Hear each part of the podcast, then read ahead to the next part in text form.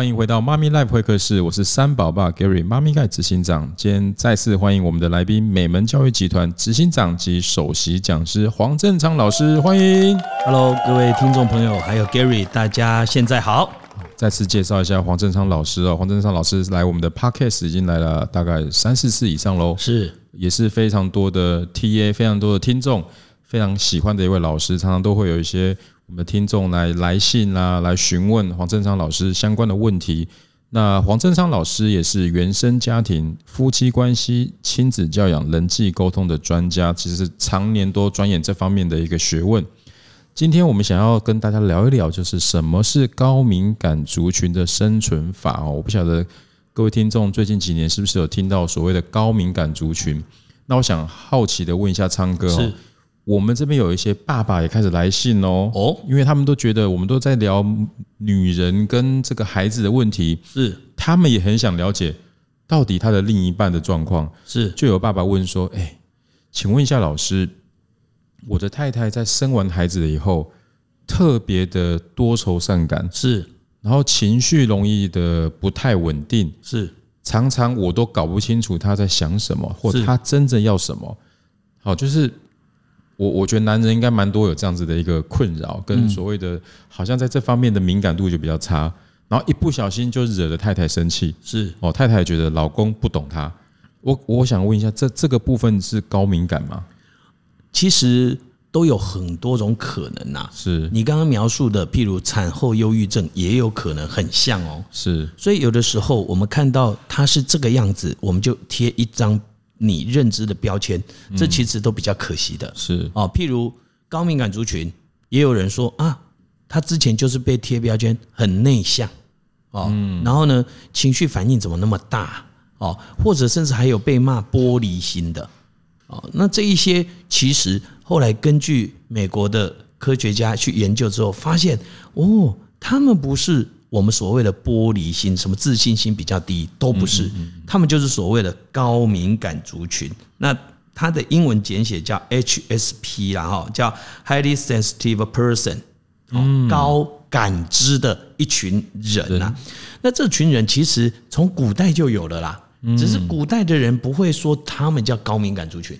譬如，我认为我阿祖的那个年代，对，一定也有过动症。是，然后譬如三千年前，我也觉得有癌症，嗯，但是当时就不会称呼它叫 cancer，对，是后来才说哦，这个叫 cancer，就好像忧郁症，可能两千年前有人郁郁寡欢、闷闷不乐，那他也没有被归类出来，他叫忧郁症。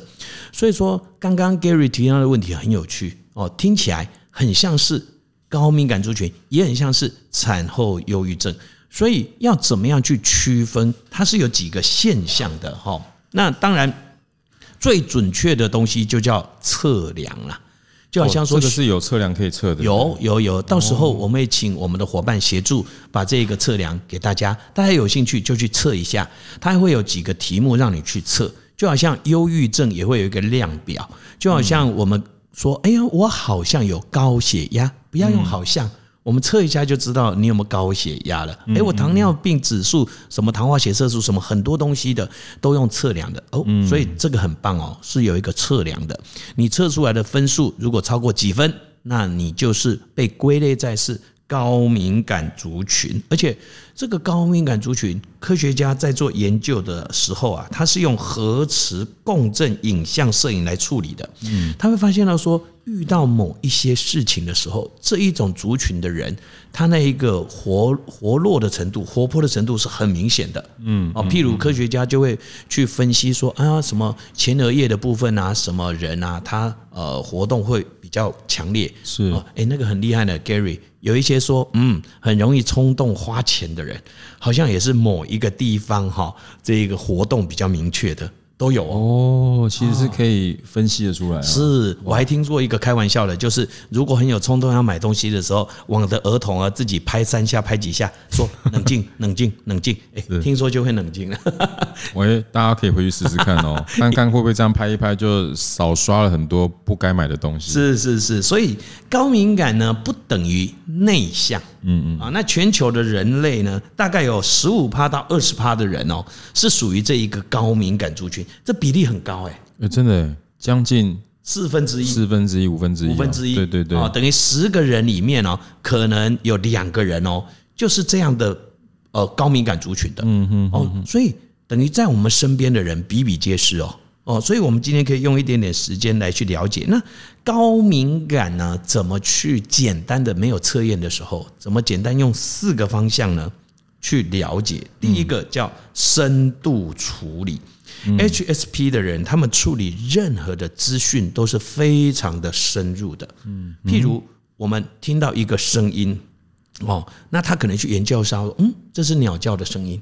哦，而且这是蓝雀哦，哦不，这好像是喜鹊哦，哦，而且是生产过后的喜鹊哦。嗯，他对这个东西研，他很有兴趣。所以说，第一个是深入的，第二个是过度刺激，也就是说，这些资讯，譬如说 Gary，嗯，你跟我同时听到一个隔壁的阿伯对在讲话分贝，好比说是七十，是，那可能你觉得。有一点吵，但好像还好。嗯，可是高敏感族群的人，他就对这种声音、光线的刺激，他就很不舒服，很敏感。嗯，好，同样的，很不舒服。嗯，是他。对，很舒服，也是他。哦，他会很极端的反应，对不对？对，譬如说，我们听到虫鸣鸟叫，嗯，我们觉得说，嗯，就是虫鸣鸟叫。对，可是他会觉得说。好美妙，wonderful，天籁啊，嗯啊，然后可能我们说天什么籁啊，那不就是鸟吗？对，然后他可能还会说，哎，你不懂啊。那同样的，我们觉得呃很吵的，我们觉得不吵的时候，他觉得很吵；我们觉得普通，他觉得很臭。嗯啊，等等，这个都有可能，这叫过度的刺激。嗯嗯嗯。第三个是情绪反应和同理心，他容易跟接收而来的外界资讯呢。共同处理会 mix 会融合在一起，嗯嗯，例如说有一个人来哭诉他被家暴了，嗯，高敏感族群的人可能会落泪，嗯，同理心很强，是。那这时候不是高敏感族群的人，可能还会告诉他说：“这有什么好哭的？”哦，就不一定能够有这个同理心，很难，嗯。所以说 HSP 的人。他们是很贴心、很同理心的。嗯，你很愤怒的时候，他可能也能感受到你的愤怒；你很悲伤的时候，他也可以感受到你的悲伤。嗯，也就是他那个 sensor 啊，头脑里面那个 sensor 是很敏锐的。嗯，接收到了，他就可以去同理了。是，这是第三个。第四个就是敏感的刺激哦，就是说对于感觉来讲，它都是极度敏感的。嗯，可能我们还没有去感受到，他就已经感受到了。是。哦，所以这四个呢都会比较有机会是，但不代表你有这四个就一定是，嗯，所以蛮抽象的啦。对，哦，所以呃，我们这个是用一个比较简单的方式去做一个呃，去抓抓看看，那有没有可能是高敏感族群的？是是，就好像说呃，喝醉酒的人是他开车一定出车祸吗？嗯，不一定哦，不一定，还是有人没有被抓到，他也平安回家了。嗯嗯嗯。可是比例上呢，是高的哦，是危险性是高的，是是是。所以喝酒不等于出车祸，但喝酒容易出车祸。会对哦，类似是这样子。是是。所以我们如果去看到呃高敏感族群的人，嗯，他最容易被贴一个标签，是我们以为他多愁善感、易敏感，还有玻璃心。对啊，或者是毛很多，毛很多，或者是内向。嗯哼，根据研究啊，各位同学，内向跟外向的人，他都可能是高敏感族群。啊，用一个比喻来说，假设呢，我们内向跟外向的人，他是一个两千 CC 的一个杯子，嗯哼，可以装两千 CC 水的杯子哈。内向的人呢？他接，如果说他是内向又是高敏感族群，嗯，他可能装三个刺激，他杯子就满了，嗯，哦，但是外向者，但他是高敏感族群，对，他就是接收到的这一个可能接收到十个才会满，嗯哼，哦，所以如果化成一般的例子，可能高敏感族群的人又是内向的人。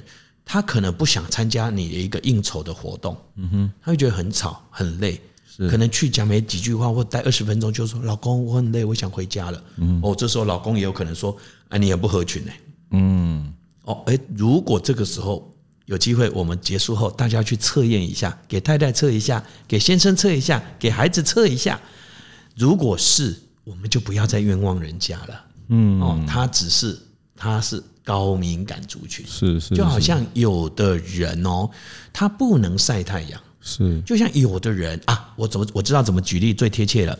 请问一下，Gary，你身边有没有人是过敏？有，有没有吃海鲜过敏的人？有有有，他能吃虾子吗？不能。不能，他一吃虾子，可能他就怎样，嘴唇就肿起来。嗯哼，那请问一下。虾子非常非常新鲜的时候，它可能还好哦。对。可是只要虾子有一点点那么不新鲜，那它就立刻反应出，是过敏就来了。过敏就来了。好，所以我们都开玩笑说啊，那个过敏的人是我们身边的过滤器、警报器啊。嗯。他一吃肿了，那我们吃了没事，不代表不代表东西没问题，是它帮我们反应了。是是是。那像譬如有的人对尘螨过敏。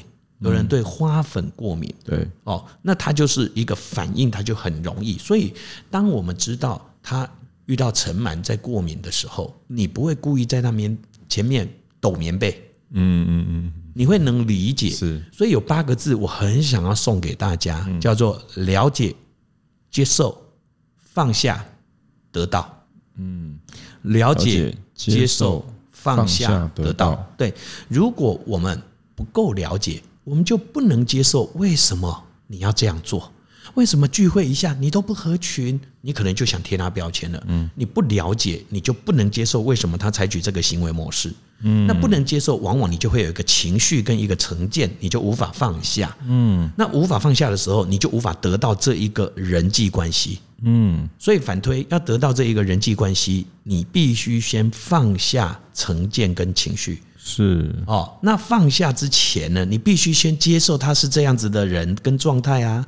好，那要如何才能接受呢？了解，嗯，就像 Gary，请问你会觉得猫头鹰白天在睡觉很奇怪吗？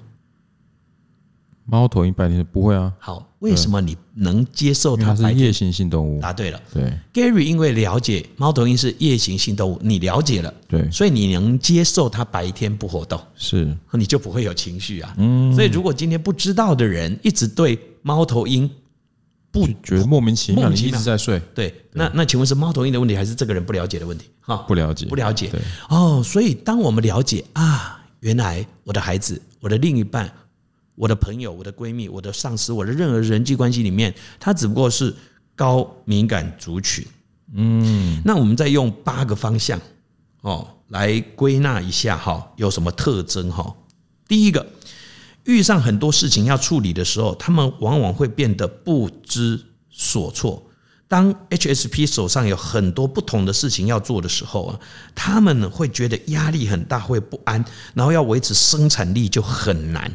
嗯哦，所以说，如果我们已知某某人是高敏感族群，那么就不要一次丢太多东西给他。嗯，他消化不了，是啊，很难做决定。是啊，因为也有很多人，呃，Gary，你一定很好奇，那我们要怎么跟这样的人相处？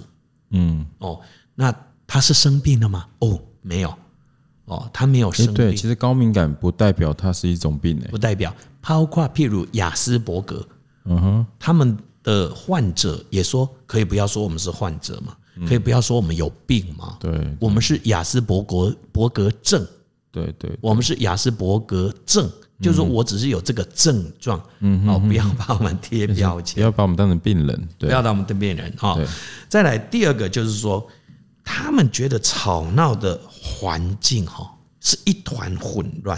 譬如说，他们非常不适合在那种。开放式的办公室工作，嗯嗯嗯，哦，他们蛮需要独处的，对，哦，如果他在办公室里面，然后他正在呃做他的事务室的事情，就旁边的同事嘻嘻哈哈打闹，然后很吵，他会没办法专注，嗯嗯，那可能他如果说可以请你们安静一点嘛，如果他又没有学会非暴力沟通，哇，就很容易又引起不愉快了，是，所以这个时候呢，我又有八个字呢。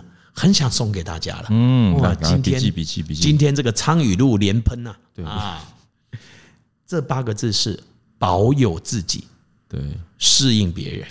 嗯，保有自己，适应别人。好，所以回到刚刚那个了解、接受、放下、得到，再搭配保有自己、适应别人。为什么这十六个字？哎，各位同各位同学，今天就算整集忘光光，麻烦这八个字要记得，好不好？对。很多人说：“哎，昌哥，我喜欢听你的 podcast，对，是因为呢，你讲话都很多面向，你不会偏袒某一方。对，譬如如果一般人讲到这个地方，就会说，请体谅高敏感族群，他们不是故意的，请我们要爱惜他们，要保持安静。好，那我就很想反问，那旁边这一些八十趴不是的人，对，啊，不就完全都要围绕着你们转？嗯，哦，所以必须要怎么样呢？保有自己。”同时要适应别人，所以你是非高敏感族群的人，请你顾虑到高敏感族群。同样的，高敏感族群，请你也顾虑到那些不是高敏感族群的人。嗯，就好像吃素的人，你不要一直骂人家吃肉的嘛。对，吃肉的也关心一下我们吃素的朋友嘛。是。哎，这样不就和谐了吗？没错，所以我可以接纳我是吃素的，但我也尊重你们是吃荤的。嗯，我觉得这是最漂亮的。嗯，但是所以我觉得现在很多的纷争，就是因为大家都想要保有自己，然后但是不想要适应别人。啊，对了，都希望我保有自己，然后别人适应我。对，这个嗯，所以难怪会有那么多的争执哦。是的，还有第三个点很有趣哦，肚子饿的时候就生气。嗯，高敏感族群很容易在肚子饿的时候呢，你要他保持平时的水准很难。哦。所以说，呃，常常会觉得在饿的时候呢，他就要补充一下，他不一定要赶快吃很饱的，对，但是不要在饿的时候呢，还要再分心做别的事，他就会有情绪了。是。哦，因为就像我们前面讲的嘛，他对很多刺激他是会放大的，对，所以可能我们有的人很耐饿，嗯哼，所以。Gary 这样子讲到这个第三点，有没有发现好像身边有一些人，你就开始怀疑他们会不会是这个族群？有有有哦，那怀疑不是重点，重点是赶快请他测一下。嗯，那如果真的是人家是这个状态的，诶，我们就了解、了解、接受、放下、得到。You are very smart. Yeah, I got it. I got it. 对，第四。对他人的视线，就是别人看着他、盯着他的时候，他不自在。嗯，哦，所以他们呢，对于譬如说 HSP 的人呢，你告诉他说：“好来，我们现场譬如五十个同仁，结果呢有一个同仁是高敏感族群，然后我们就说：哎，小明今天啊这个表现的非常好，哦，替公司争取了很大的业绩，那我们请。”小明呢，起立，我们掌声恭喜他，然后也请他讲几句话。我告诉你，高敏感族群这个时候会很痛苦，嗯，因为他不喜欢被关注，哦，他不自在，是是是是是，他你叫他说哈，来来来，我们呃，譬如在很轻松的场合之下，他愿意讲哦，嗯嗯嗯，那你一严肃，空气突然安静，严肃起来，叫他讲，对。不行，他不知所措，他不知所措了。嗯，哦，所以说私人的时间很轻松、有信任感的地方，他可以发挥的最好。嗯，哦，再来第五个，他们深受艺术感动。嗯，所以很多艺术家、音乐家、做创作工作者，你有没有发现？Gary 回忆一下，那些人有没有被贴一张标签说？他们很孤僻，嗯，哎，有没有？很自我？很自我，其实是因为他们很多 HSP 哦，都是艺术创作者、音乐家，嗯，他们必须在极度的专注、独处，然后安静的时候，然后你有没有发现，他们可能有的还一边吃东西，嗯，因为不能饿，对，哦对，所以当知道自己是高敏感族群的时候，你也要知道怎么陪伴自己呀，嗯，哦，好，这是第五个。很容易被艺术感动，所以他不管是参加音乐会啦、国家音乐厅啊，或者是去罗浮宫啦或画廊啦哦，他们都能够去赏析，而且仿佛哦，他好像就能感受到创作者当时创作的灵感动机是什么。嗯，哦，很很厉害哦。好，第六，他们很容易注意到他人的不舒服，就是我刚刚讲的同理心。是。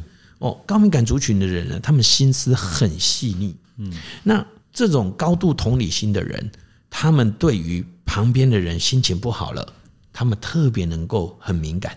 嗯嗯。哦，所以这种人如果当社工，我觉得也不错。嗯。哦，能够同理心哈。是。但比较麻烦的是，陪伴完之后，不知道他那一个感觉会不会久久不能褪去啊？哦，有可能哦。嗯。好，第七。当事情太多时，他们非常需要充电。讲到这一题，我就发现我太太就是，嗯，我上完一天的课哦，我还可以跟朋友聊两个小时，或者去打篮球三个小时。是，可我老婆必须要休息，嗯，因为他们他的能量消耗掉了。漂亮，答对了。所以从这一点，我就可以相信 Gary 跟我应该都不是。嗯，为什么？因为我们可以工作啊十八个小时，然后回去躺就睡了。是是是，好，OK。所以非常需要充电，他们耗电很快的。第八，他们会避免暴力的媒体或者是电动玩具哦。嗯，哦，为什么？因为太刺激了，太暴力了。是我刚刚不是有说，呃，他们对于。感官刺激，他们是很敏锐的。对，所以当你觉得这个，譬如十二家才可以看的，那十八家的血喷来喷去，头断来断去的，哇，他会觉得痛苦不已，他可能会感觉他的头好像要断掉一样。嗯，哦，所以他那个 sensor 啊，感知是就让很不舒服，很不舒服，很不舒服。嗯，所以大概是有几个这样的状况。OK，好。因为我们的听众有蛮多都是有孩子的哦，那可不可以请昌哥帮我们呃分享一下？就是说，如果说高敏感的孩子，嗯，他有什么样的特质？如果是父母亲的话，他是否可以从哪些的面向去观察到，呃，他的孩子有可能是不是高敏感的？然后，如果说是高敏感的族群的话，那他可以怎么样的去带他，或者是去跟他互动？好，我想如何知道，还是一样要做测验。可是，可是他小孩子可能如果还太小，我觉得太小的时候，大家不要太紧张，因为我总觉得孩子在小的时候，如果没有测量可以的时候，我们不要直接就去太过担心或贴标签哦。OK，但是如果他年纪比较大一点了，你感觉好像，或者是说刚刚我讲的八个面相，嗯哼，那八个面相你就有一点对号入座去试看看。当然，只符合一两个不一定是，如果八个都符合了，我觉得很有高几率是。OK，所以其实大人小孩都是用类似的分析跟测试去去找出他是不是高敏感族群。是的，所以说，呃，他们我们当然要因材施教。嗯哼，如果确定你的孩子是高敏感族群，哦，那么我们要怎么去引导他呢？嗯，哦，他或许就是一个被我们耽误的天才哦。哦，对，譬如。他的神经纤细敏感，大脑转速是比平常人快的。嗯哼，感官敏锐，能察觉生活中的细节。对，想象力丰富，拥有丰富的精神生活，具有高度的同理心，很替人着想。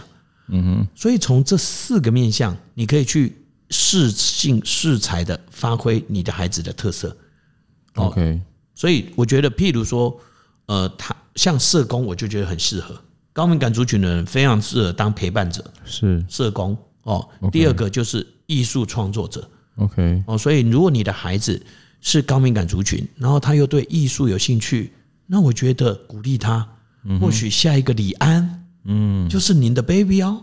OK，可以鼓励往这个方向去发展。是是是是 OK。所以我觉得，呃，其实刚刚昌哥分享到很多的重点，刚刚那个八个字：了解、接受、放下、得到。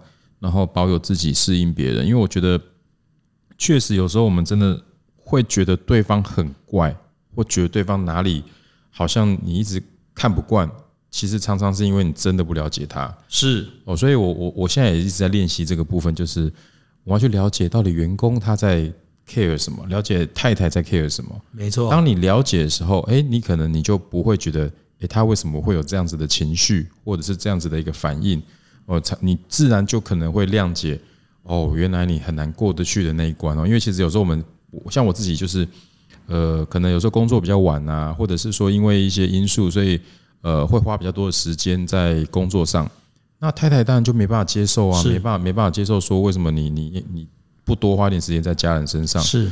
那我就会去去试着去了解，哦，原来是他很 care 的是孩子的这个教育，是。我 care 的是孩子的这个生长的过程，是。不能太多的呃耽误，是。哦，所以当我了解以后，我就比较能够接受为什么他会这么的不爽，哦、没错，不然我就觉得为什么他会对我那么多的情绪，是是、哦，所以我觉得今天昌哥这个分享，其实跟我们前几集的一些内容都有一些呃结合跟融入哦。那因为高敏感是在最近这两三年来，其实蛮被多人很多人讨论的一个话题，就是诶，如何知道自己是不是高敏感族群？那甚至假如唱歌，假设我们知道我们自己是高敏感族群，那别人不知道，嗯，那我们可以跟怎么跟自己相处啊？好，跟自己相处，跟别人相处，其实都很像，那就是要说明哦，要主动说明。嗯，譬如听说有蚕豆症的孩子。嗯哼，是不能吃蚕豆的。OK OK，那你就要告诉人家说哦，有我的孩子，我对这件事情，对这个食物有，我是不行的，不行。对哦，所以不要灌我酒，因为我对酒会怎么样怎样怎样。哦，新闻也有很多那种灌酒灌到人家往生的，很恐怖的。是哦，所以说，不管是对自己或是对外的人。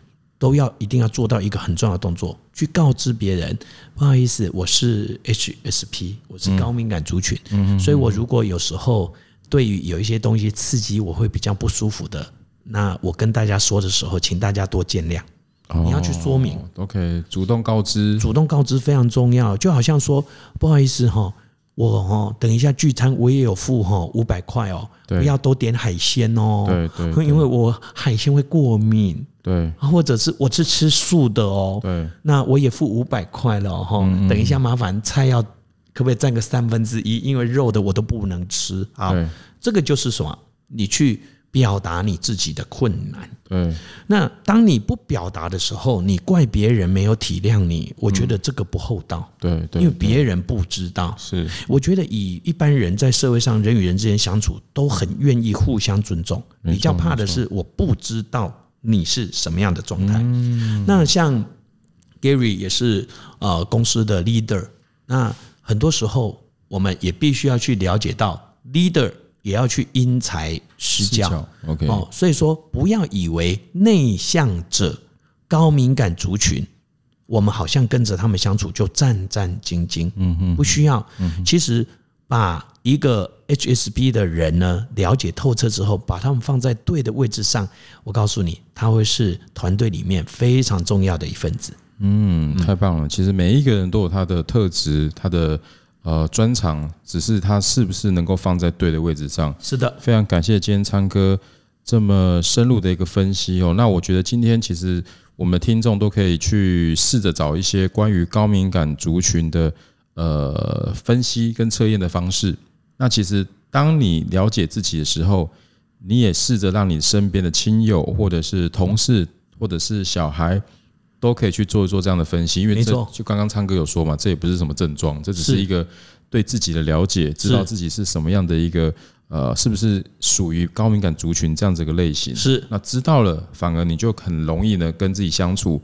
并且很容易的知道如何跟高敏感族群的人相处，这都是我觉得很对于人际沟通啊都有非常好的一个帮助哈。没错，今天再次谢谢昌哥的时间哈，那希望昌哥接下来能够再帮我们分析更多的一个相关的资讯哦。好，好，谢谢昌哥，谢谢大家，下次见，拜拜。拜拜。